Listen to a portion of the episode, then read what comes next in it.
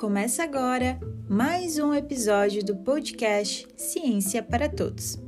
Somos estudantes do Centro de Ciências Agroveterinárias da UDESC, o CAV, e estamos dispostos a compartilhar com você sobre a descoberta de medicamentos, a história de vida dos cientistas, além de como realizar alguns experimentos e mais.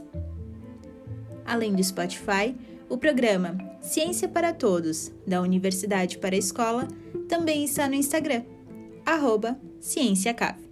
Segue lá! Oi, pessoal, tudo bem? Eu sou a Sofia e, juntamente com a Luana, vamos dar continuidade ao podcast e falar sobre a intoxicação de paracetamol em gatos. O acetaminofeno, popularmente conhecido como paracetamol, foi pela primeira vez comercializado em 1955, como um aliviador de dores e febre para crianças, sob o nome registrado de Tilenol. O paracetamol é um analgésico antipirético derivado do P-aminofenol, que faz parte do grupo dos AINES, ou seja, os anti-inflamatórios não esteroidais.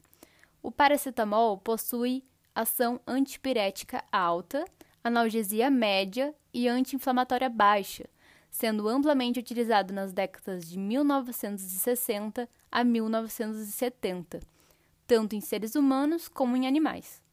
No entanto, devido ao uso incorreto em animais, não levando em conta as diferenças entre as espécies, foi relatado vários casos de intoxicação.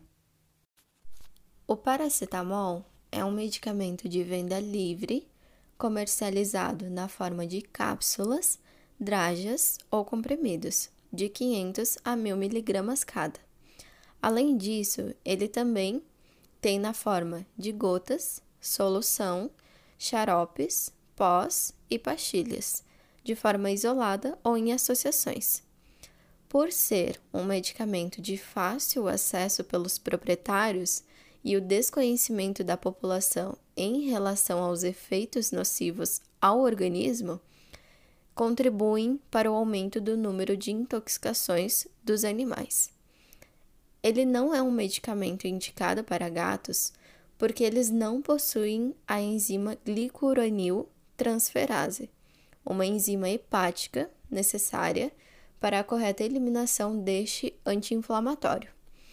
Em consequência, o paracetamol ele fica em excesso no organismo, ele acaba gerando subprodutos que são tóxicos para o fígado, e isso vai levar a uma necrose hepática aguda. Além disso, também vai ter injúria oxidativa na hemoglobina felina. Devido ao fato dos gatos serem bem mais sensíveis do que outros animais, os sinais clínicos da intoxicação ocorrem dentro de 1 a 4 horas após a ingestão e continuam por 12 a 48 horas.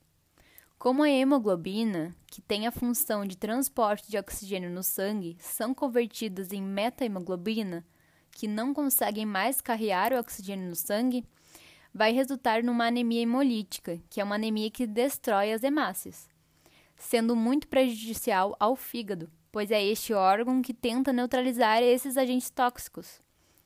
E além disso, o animal vai apresentar uma coloração azulada, conhecida como cianose.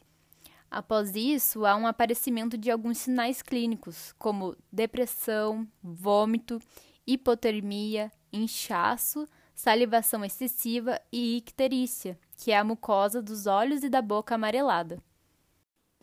Em relação ao tratamento, a prioridade é estabilizar o animal. Posteriormente, tratamento busca garantir a oxigenação adequada, já que houve o comprometimento no transporte de oxigênio no sangue. Isso impede a maior produção de moléculas tóxicas, evitando danos ao fígado e às hemácias, Há cuidados com terapia antidotal específica à base de N-acetilcisteína, ácido ascórbico, como é conhecido por nós como a vitamina C, e cimetidina. Portanto, em caso de intoxicação por paracetamol, é de extrema importância levar o gatinho ao veterinário, pois é quem lhe administrará um tratamento orientado para diminuir a absorção de paracetamol facilitar a eliminação do mesmo e restaurar os parâmetros vitais do seu animal. Automedicar os nossos pets, mesmo com medicamentos veterinários, envolve muitos riscos, os quais são ainda maiores quando esta automedicação é feita com fármacos destinados ao consumo humano. Para evitar esses acidentes que poderiam custar a vida do seu pet, tenha consciência e consulte o médico veterinário sempre que for necessário, e não administre nenhum medicamento que não tenha sido prescrito pelo profissional adequado.